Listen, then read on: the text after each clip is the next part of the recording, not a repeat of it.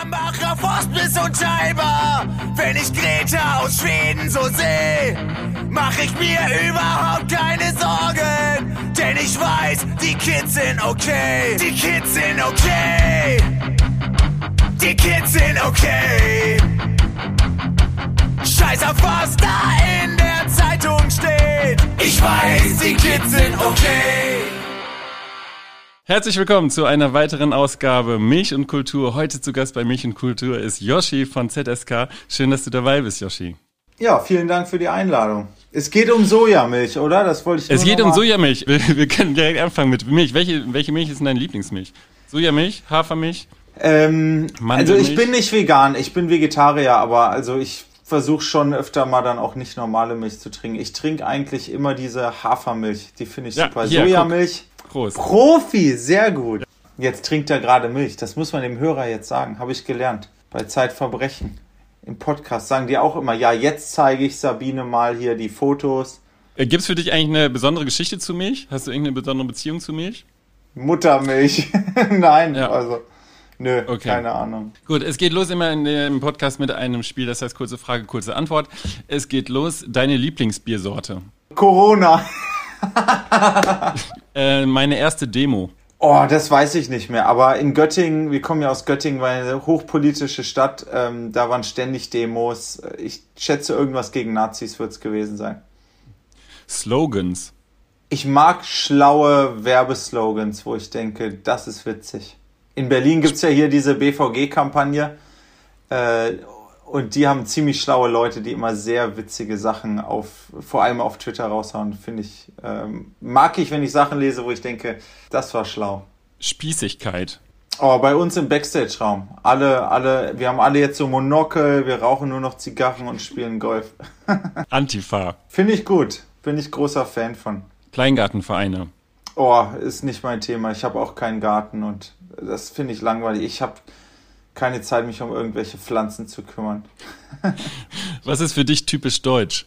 Boah, das typisch gibt deutsch. Es überhaupt, gibt es überhaupt was für dich, was, wo du sagen würdest, das ist typisch deutsch? Ja, zu vieles, zu viel Schlimmes. Ich ja, glaube, witzigerweise sich nicht in, eine, in einer Schlange anstellen können. Weil, naja, es wird ja immer gesagt, die Deutschen, die, die sind, sind, so, ordentlich. ordentlich. Ja, ja. ja, aber hast du das mal gemerkt? Die können sich nicht irgendwo vernünftig anstellen. Guck mal in England. Wir waren ja in England auf Tour. Da stehen die, also ist auch verrückt ein bisschen, aber fand ich super interessant. Die stehen dann ganz brav in einer langen Reihe, manchmal um den ganzen Block rum, bis zum Eingang vom Club wieder. Und das ist ganz normal. So stellt man sich da an. In Deutschland würden alle zur Tür drängen und versuchen, sich irgendwie durchzupressen und jeder würde rufen, ich will der Erste sein. Das fand ich, finde ich interessant. Okay, halten wir fest, Deutsche müssen ordentlicher werden. Ähm, ja, Polizei Polizei, Polizei äh, kein Freund, kein Helfer. Mir hat mal ein Polizeihund in den Arm gebissen. Das war wirklich krass und cool. Gar keine äh, positiven Erfahrungen mit der Polizei gemacht? Ich könnte mich an keine erinnern. Okay. Ja, doch, wir haben, doch, Moment, wir haben eine Anzeige wegen Ruhestörungen bekommen, weil wir im Proberaum zu laut waren. Äh, Volksabstimmungen. Oh, sehr schwieriges Thema, ne? Also an sich ist man ja total für, also da kann ich nicht kurz antworten, sorry. An sich bin ich ja Hau auch äh, sehr für ne, alle demokratischen Instrumente und dass alle alles sagen können, aber Volksabstimmungen werden ja schon seit der NS-Zeit, ne, also damit ist die NSDAP ja sehr groß geworden mit so einer Volksabstimmung. Und die äh, Schweizer Volkspartei macht das auch immer ganz viel mit so rassistischen Themen, die polarisieren. Also ist schon echt schwierig, finde ich. Also das muss man, ich glaube, da muss man irgendwie sehr gute, schlaue Regeln haben, dass äh, rechte Populisten das nicht ausnutzen können, um, um so eine Stimmung in der Gesellschaft nach rechts zu ziehen und auszunutzen. Ich habe da aber auch, also ich hätte jetzt auch keine Lösung für, wie man gute Volksabstimmungen macht sozusagen. Also in Berlin gibt es, gibt es so einen Volksentscheid, da passieren auch oft sehr gute Sachen, wo, äh, wo Leute sagen, hier die, keine Ahnung, die Mieten sind zu hoch und dies und das, das ist schon ganz cool, aber ja, gibt auch viele negative Beispiele. St. Pauli.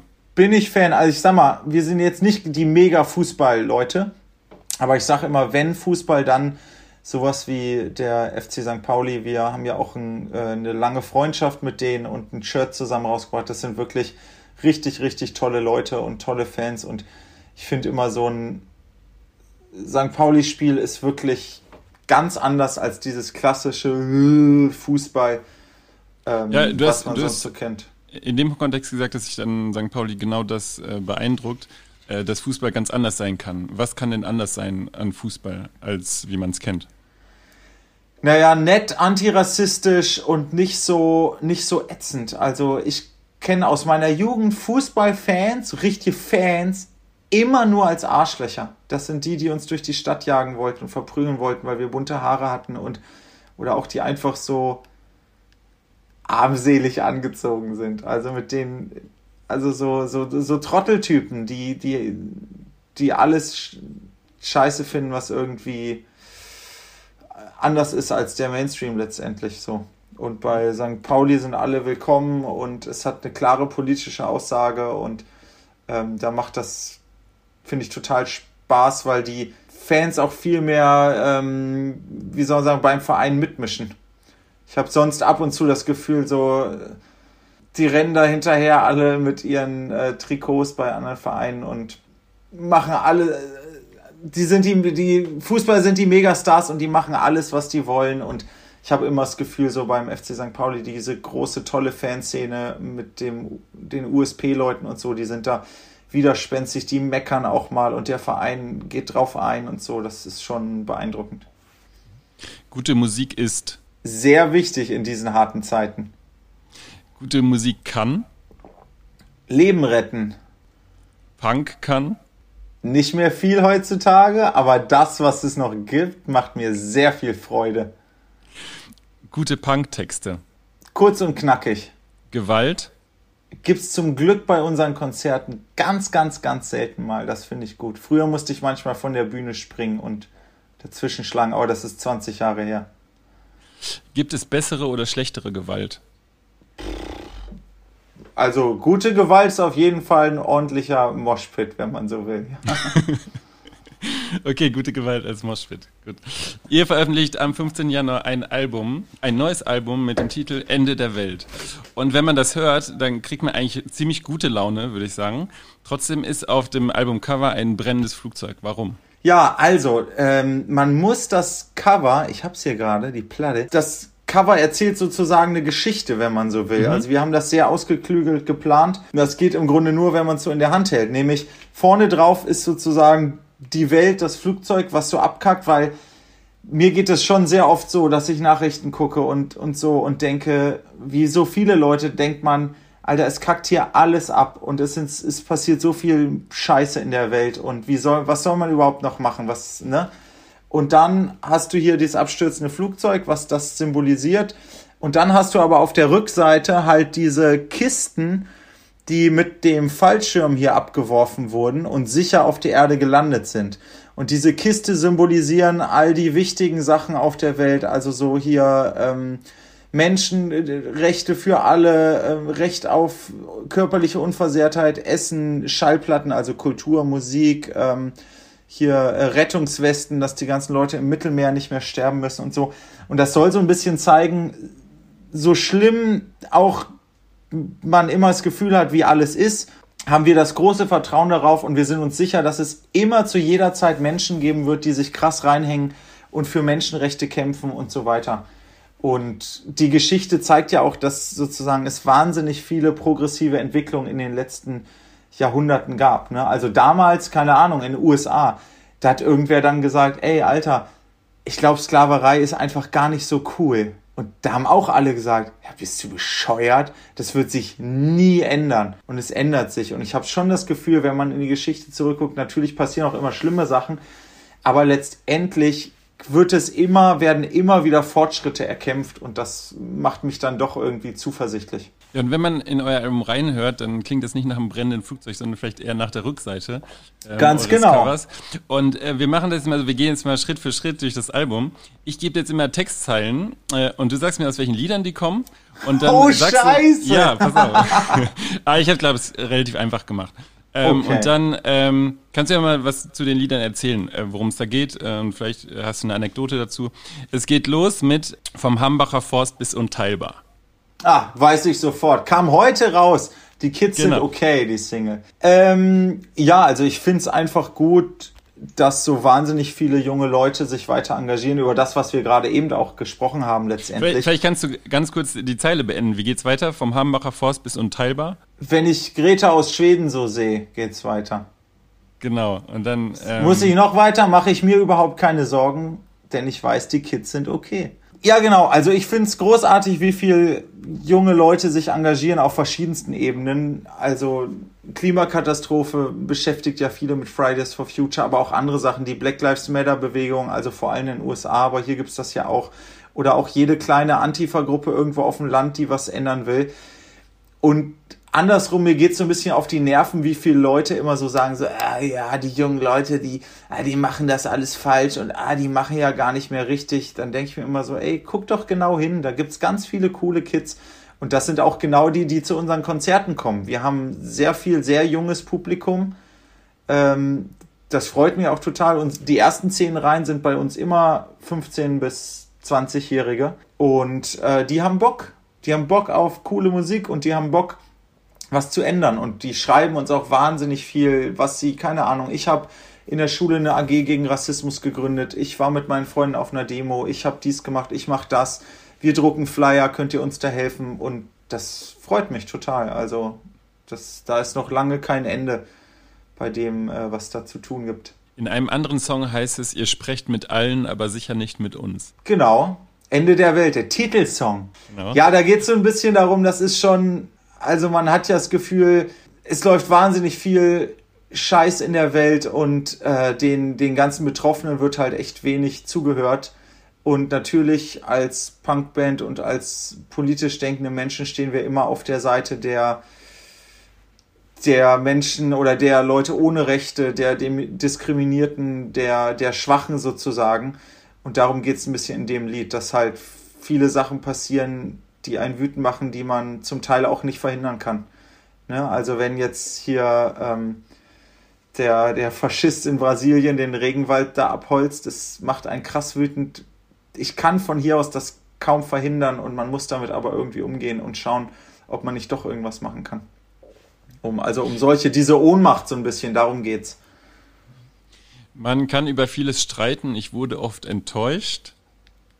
Ja. Muss ich das wieder beenden? Welchen, ja, beende mal. Äh, irgendwas. Aus welchem Song es kommt, aus welchem Song ja, es kommt das, und worum das kann ich dir. alle meine Freunde. Ganz genau. Alle meine Freunde hassen die AfD. Ja.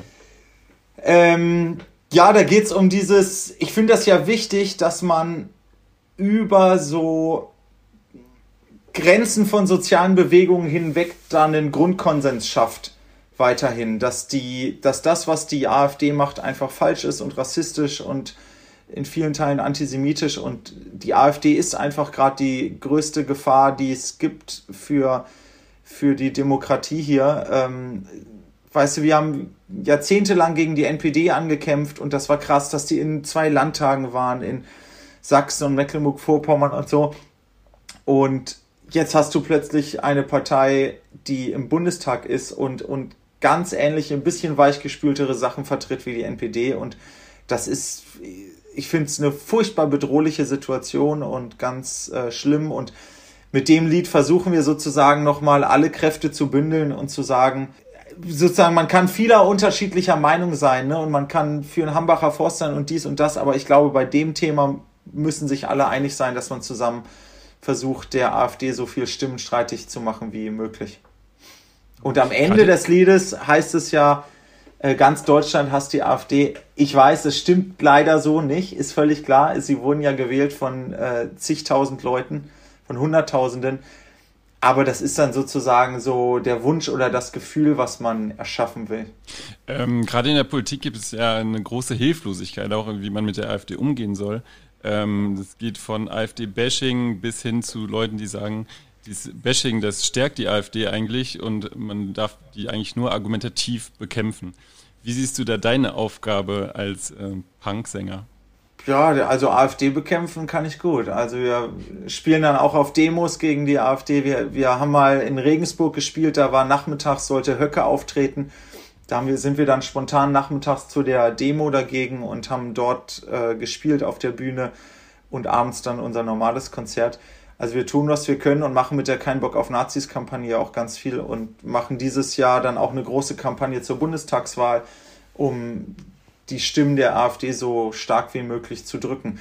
Und grundsätzlich bei diesem, man muss doch mit denen reden und so, klar bin ich dafür, mit irgendwelchen Mitläufern zu reden, aber man braucht Faschisten nicht mehr Raum zu geben als nötig. Und man muss die Arschlöcher nicht in jede Talkshow setzen, weil das die sind einfach auch im Song, ne? Genau, die sind einfach beratungsresistent und man schafft ihnen nur eine Bühne. Und es ist einfach so, wenn sich jemand selbst außerhalb von einem demokratischen Grundkonsens stellt, dann hat er auch nicht zu erwarten, dass er sozusagen sich da hinsetzt und so tut, als wäre die AfD eine ganz normale Partei.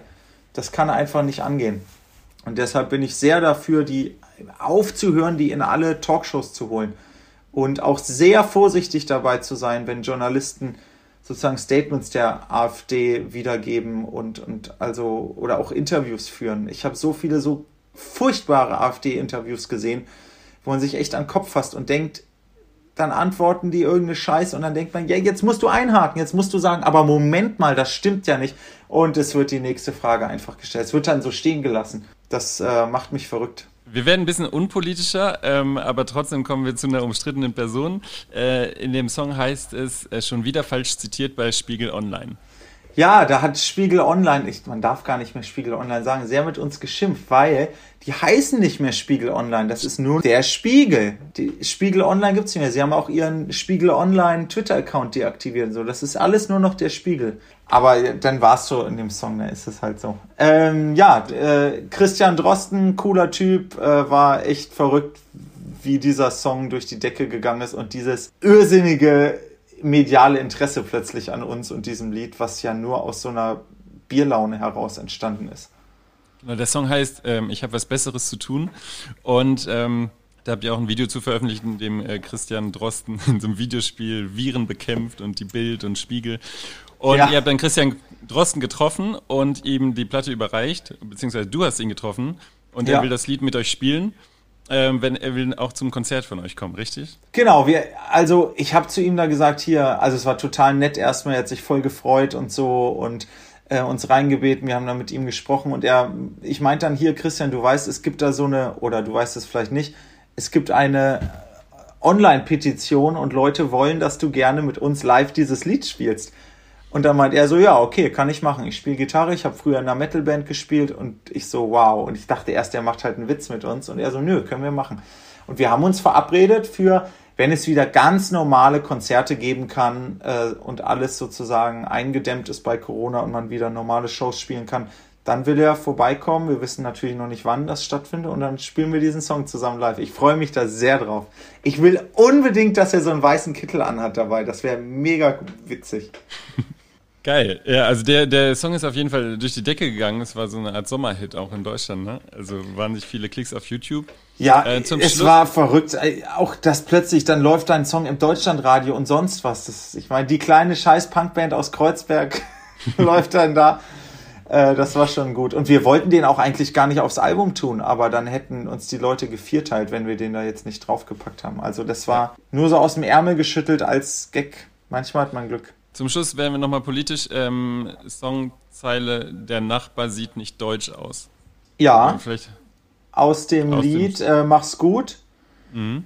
Das, da geht es so um diese spießige Vorstadt, die jeder irgendwie kennt, wenn das nicht selbst erlebt hat, sozusagen kennt das auf jeden Fall von Freunden mit Reihenhaus und so spießigen Eltern, die total durchdrehen, wenn also so so rassistisch ein bisschen drauf sind und auch total durchdrehen, wenn der, die Tochter oder der Sohn jetzt Punkrock hören.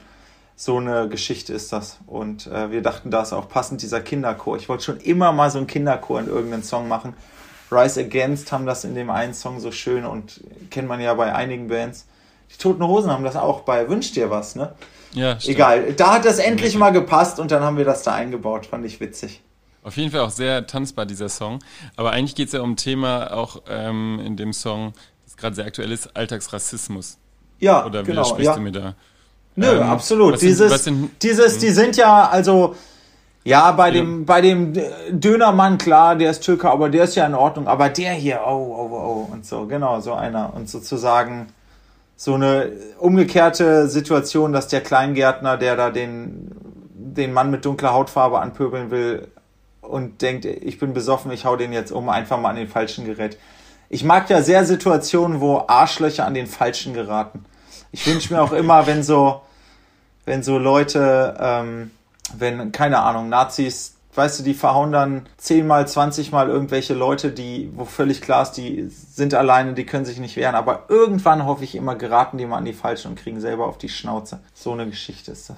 Gab es bei dir einen Moment, äh, in, an dem du gemerkt hast, du musst dich politisch engagieren? Das war bei dir wahrscheinlich schon relativ früh. Kannst du dich noch erinnern? Gab es ein Ereignis? Gab es da oder gab es, war das eine Umgebung, die dich geprägt hat, dass du gesagt hast, oh, das ist mir wichtig? Ähm, ja, das ist einfach Punkrock. Wir wurden über Punkrock sozialisiert und da waren ja ganz viele Sachen völlig selbstverständlich. Das war für uns gar keine Frage, dass man sich gegen Nazis engagiert. Und dann waren wir auch in der glücklichen Situation, dass wir in Göttingen ja alle aufgewachsen sind. Und da gab es halt sehr große Punkszene, sehr große Polizszene, was alles sehr eng verwoben war. Und da war einfach auch immer viel los. Da fiel es dann sehr einfach mitzumachen. Dann fängst du an, Aufkleber zu kleben und dies und das und zu. Dann fängst du an, mitzufahren zu äh, Demos und zur Blockade von Nazi-Aufmärschen. Also wir sind viel dann auch gereist immer. In, in, keine Ahnung, im Umkreis von 150 Kilometern ist man dann mit ganz vielen Freunden immer zu den Demos gefahren. Aber es gab für uns nicht diesen einen Moment, wo wir dachten, jetzt müssen wir aber was tun, sondern indem wir angefangen haben, Punk zu hören und die Texte auch zu lesen und die Cover zu lesen. Und so ähm, kam das alles sozusagen Stück für Stück ähm, automatisch. Weißt du noch, wer dir damals Punk nahegebracht hat? Ja, sehr gut. Ähm, ich habe vier, Brü äh, vier Geschwister und äh, mein ältester Bruder hat mir damals irgendwann zwei Schallplatten geschenkt. Äh, und zwar die ähm, Sex Pistols Flogging a Dead Horse und äh, die fand ich schon geil, aber dann, also beide gleichzeitig und die Toten Hosen ins Glück. Und die, also die Toten Hosen ins Glück hat mich wirklich wahnsinnig fasziniert und ich bin dann mit der Platte zu all meinen Freunden gerannt, habe gesagt, Alter, hier, das ist Punk. Das, das müsst ihr hören, das ist total krass, das ist total krass. Das war für mich so die radikalste Form von Musik. Also vorher hat man ja, ist ja auch heutzutage anders. Heutzutage hören die Kids ja ab, ab sechs irgendwie real Musik. Damals habe ich dann mit, mit acht vielleicht mal angefangen, Radio zu hören oder mit zehn. Und dann plötzlich das, das war für mich das Krasseste, was ich mir an Musik so vorstellen konnte. Und das war für mich dann halt diese Eintrittskarte, war diese Platte oder diese beiden Platten in diese, diese ganze Welt des Punkrock, die ich dann über bis heute entdecken konnte und darf. Und das war einfach faszinierend und das, diese Liebe zu dieser Musik lässt mich einfach nicht los. Und deshalb finde ich es auch so schön. Wir machen ja diese Band und, und Songs und so, aber also eine Sache, die ich davon total toll finde, dass man halt, wir sind jetzt so ein ganz kleiner, also ein winziger Teil, aber wir sind ein winziger Teil von diesem großen Punk-Ding und wir treffen halt regelmäßig Bands, die wir, wo ich jahrelang oder bis oder ja immer noch die, die Platten höre und mit denen ich groß geworden bin. Wegen deren Texten bin ich so geworden, wie ich bin. Und dann trifft man die Leute und in den allermeisten Fällen sind die auch wirklich sau cool. Und das freut mich, weil man dann auch so denkt, ja, das war sozusagen richtig. Äh, die sind wirklich so, wie man sich die vorstellt und wünscht und schlau und ja, ist einfach wunderbar. Äh, ihr habt ja angefangen in Jugendzentren und besetzten Häusern. Ähm, war das für dich immer klar, dass du das auch ähm, beruflich machen willst, Punkmusiker? Nee, überhaupt nicht. Also, was waren denn andere Alternativen? Was hättest du dir auch vorstellen können? Pff, Astronaut. Äh, nein, also, ja, also, keine Ahnung, ich habe jetzt nie so über Jobs nachgedacht. Also ich habe äh, Politik studiert noch. Aber ähm, also wir hätten nie gedacht, dass das mit der Band mal so erfolgreich wird, wie das jetzt ist. Also wir sind ja keine große Band, aber wir sind auch keine kleine Band. Also das ist schon. Äh, ja, mittlerweile also, in eurem Genre seid ihr schon sehr bekannt. Ja, aber also ich sag mal, wenn man, wenn man große Bands sich anguckt, in Deutschland oder in der Welt sind wir ja keine große Nummer, aber es ist total, ich hätte mir nie vorstellen können, dass wir jemals Konzerte spielen, wo mehr als 100 Leute kommen und jetzt kommen in, in guten Städten kommen 1500. Das ist, das ist einfach nur verrückt. Oder dass wir auch dann mit den Toten Hosen mal auf Tour gehen können. Hättest du mir das damals erzählt, ich glaube, ihr geht mal mit Toten Hosen auf Tour, hätte ich gesagt, Quatsch, niemals, nie. Gibt es ein paar Träume, die du dir noch erfüllen willst, jetzt, wo du sagst, jetzt habe ich auch viele Musiker schon getroffen oder äh, Idole, die ich früher hatte und äh, gibt es da jetzt noch welche, wo du sagen würdest, das wäre doch noch geil? Oder da, wie siehst du ein Projekt an oder ja, Zusammenarbeit also, zum Beispiel? Also einerseits ähm, Jello Biafra von Dead Kennedys würde ich super gern mal treffen. Sehr schlauer, cooler Typ. Ähm, den haben wir noch nie getroffen. Wir haben zwar mit den Dead Kennedys Als schon. Als Vorband habt ihr schon mal von denen Ja, aber da hatten sie Jello Biafra schon rausgeschmissen. Da hatten die sich schon verkracht. Das war mit diesem neuen Sänger und pff, die, ganz ehrlich, die anderen, der Rest der Band, da kam nichts keine Connection zustande, sozusagen. Ähm, und Tim Armstrong von Rancid finde ich ja ganz, ganz großartig. So ein wahnsinnig guter Live-Musiker und äh, Songwriter. Er hat ja auch für Pink Songs geschrieben. Er macht die ganzen Interrupters-Sachen und so. Und ähm, den finde ich ja auch großartig. Mal mit Rancid spielen oder noch besser Transplants. Das wäre auch cool. Und sonst, äh, ich finde es halt. Ähm, das machen wir aber auch die ganze Zeit, dass wir mit der Band einfach Abenteuer erleben können. Dass wir einfach sagen, wir gehen auf Israel-Tour und dann machen wir es.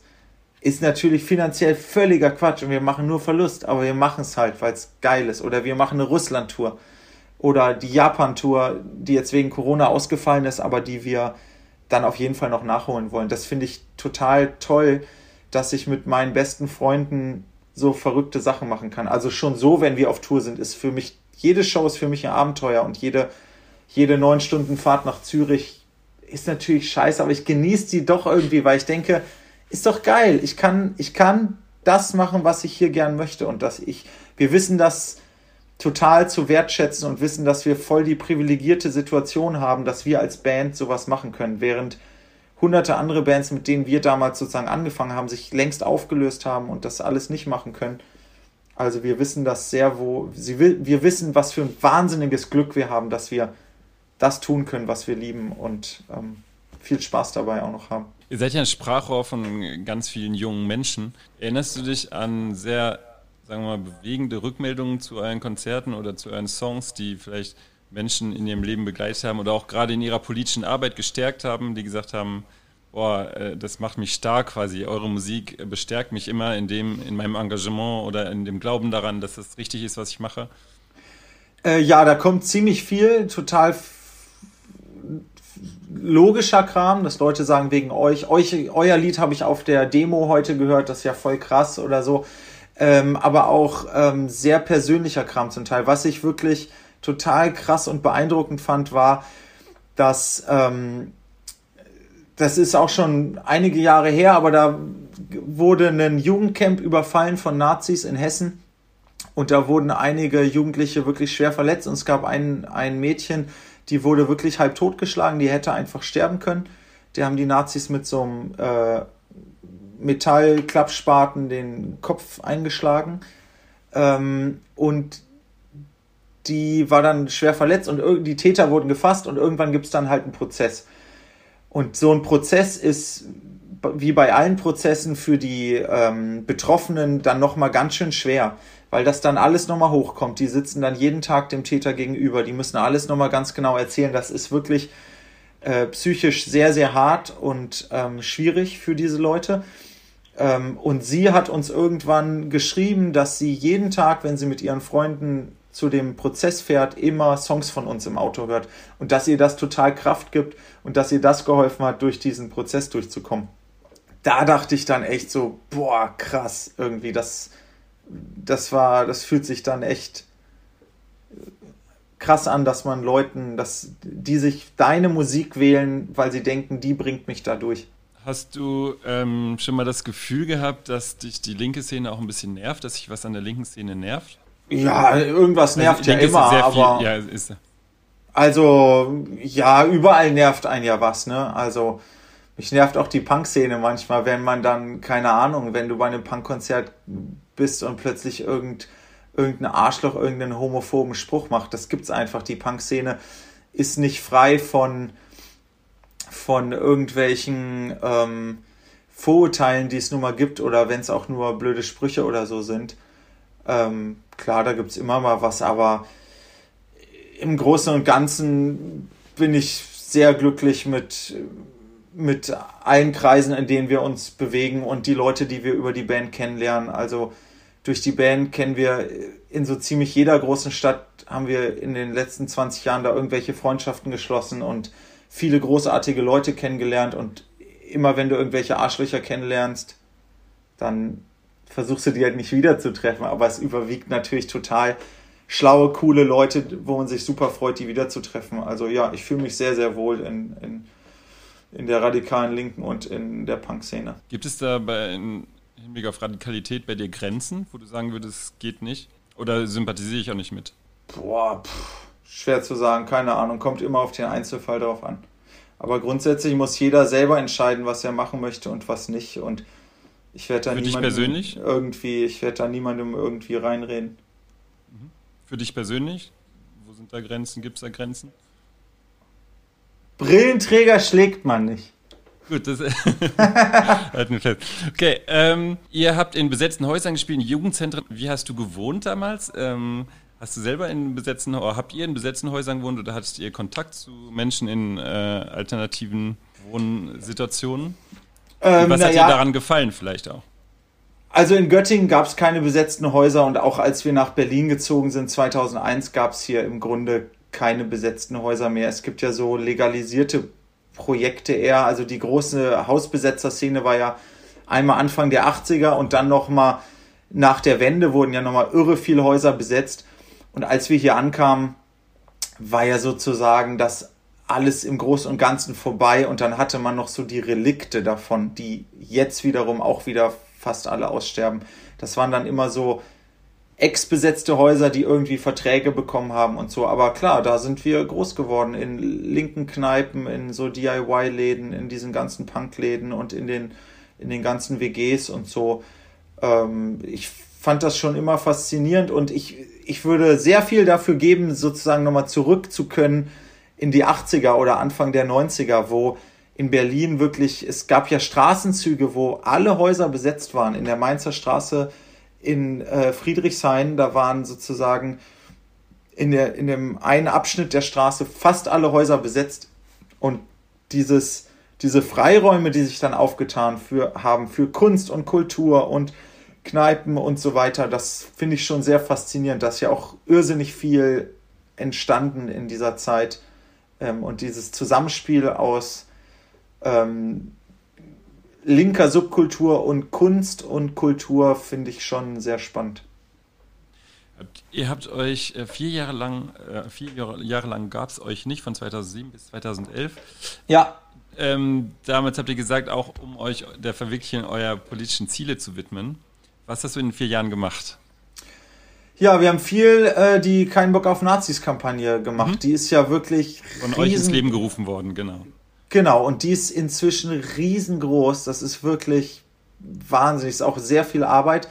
Aber wir machen wirklich, wenn kein Corona ist, machen wir immer so an die 100 Stände im Jahr, also auf Festivals. Wenn die Toten Hosen auf Tour gehen, dann fahren wir jeden Tag mit. Wenn die Ärzte auf Tour gehen, wenn die Broilers auf Tour gehen, wenn die Donuts auf Tour gehen.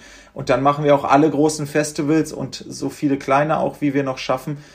Ähm, das ist wirklich total cool und wir haben da inzwischen ein großes Netzwerk und äh, Team, ähm, nicht nur in Deutschland, sondern langsam auch in Österreich und Schweiz von Leuten, die da was tun wollen und mit kein Bock auf Nazis kann man inzwischen haben wir auch so eine gewisse Schlagkraft, ne?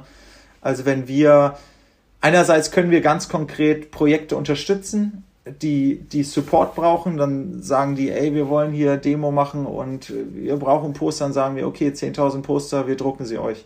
Wir helfen euch ein Design zu machen. Wir lassen die drucken und schicken sie euch.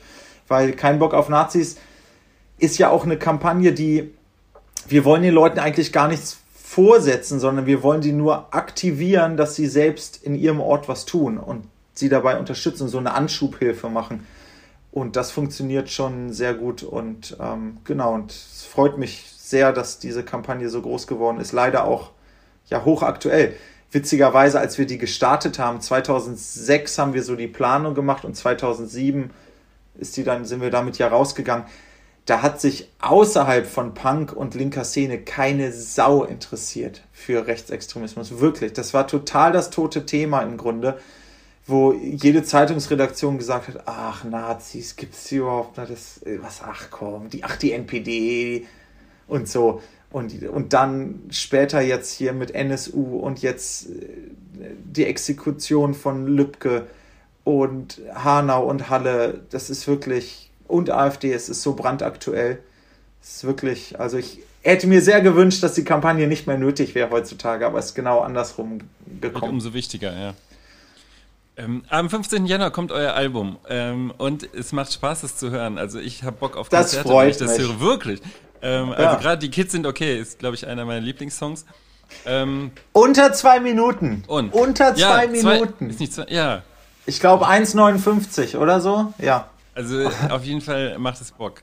Und ihr seid ziemlich vielseitig unterwegs auf dem Album. Nicht zuletzt in dem Song Kein Talent. Da seid ihr auch selbstironisch unterwegs. Äh, worum geht's da in dem Song Kein Talent? Gut informierter Moderator. Ja, weiß ich Ja, es freut mich. Also ich finde erstmal auch, das ist, glaube ich, unsere, wenn man so will, abwechslungsreichste Platte. Wir haben es aber auch gesagt, wir machen einfach, worauf wir Bock haben. Also es gibt ja Bands, die dann immer super Angst haben, die Erwartung nicht zu erfüllen und dann sich selber da so beschneiden. Ich glaube, das haben wir vielleicht bei den ersten Alben auch irgendwie gemacht, dass man, dass irgendwer eine Idee eingeworfen hat und man dann gleich alle gesagt haben, nee, ey, das können wir nicht machen. Und diesmal haben wir gesagt, wir können einfach alles machen, außer vielleicht Techno. ähm, und haben es gemacht und ich finde, am Ende ist es doch total schön und rund geworden.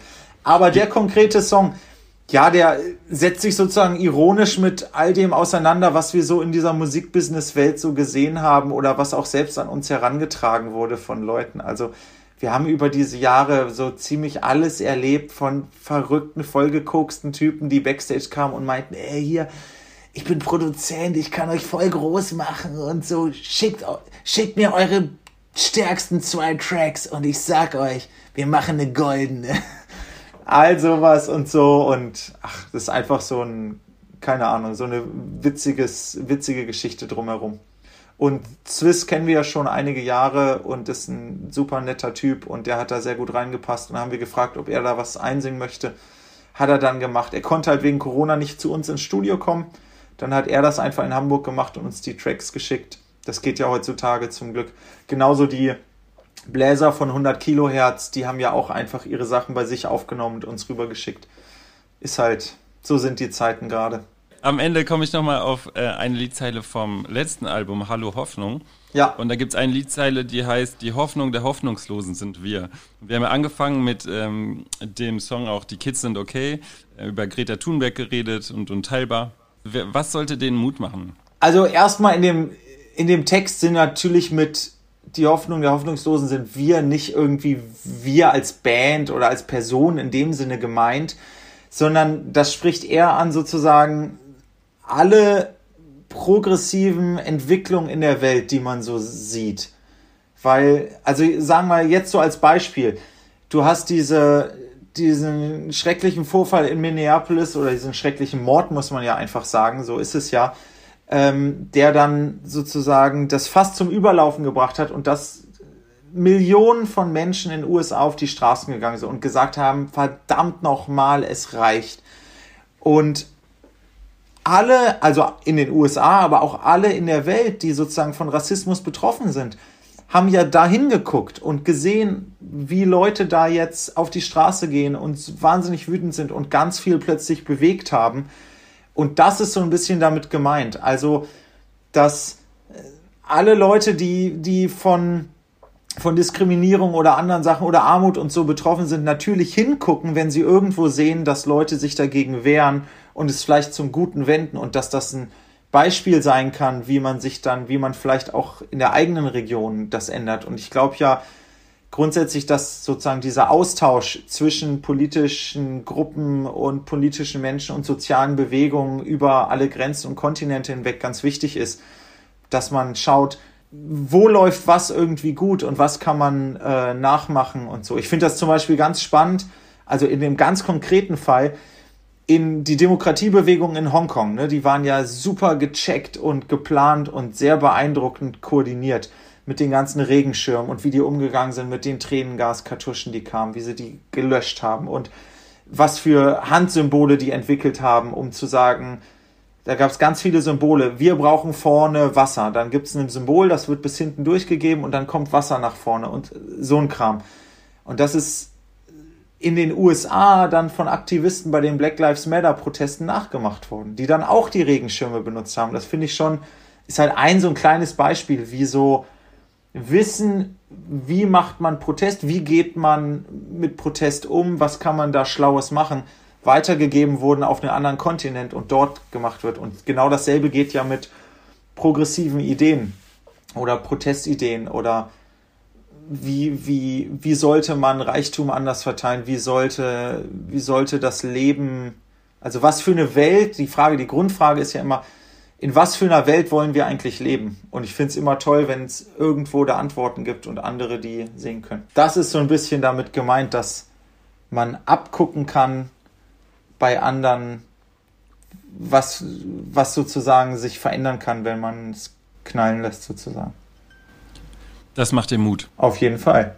Das war ein sehr schönes Gespräch mit Yoshi von ZSK. Ganz herzlichen Dank fürs Interview. Ja, ich habe zu danken. Das war doch lustig. Hat mir gut gefallen. Ja.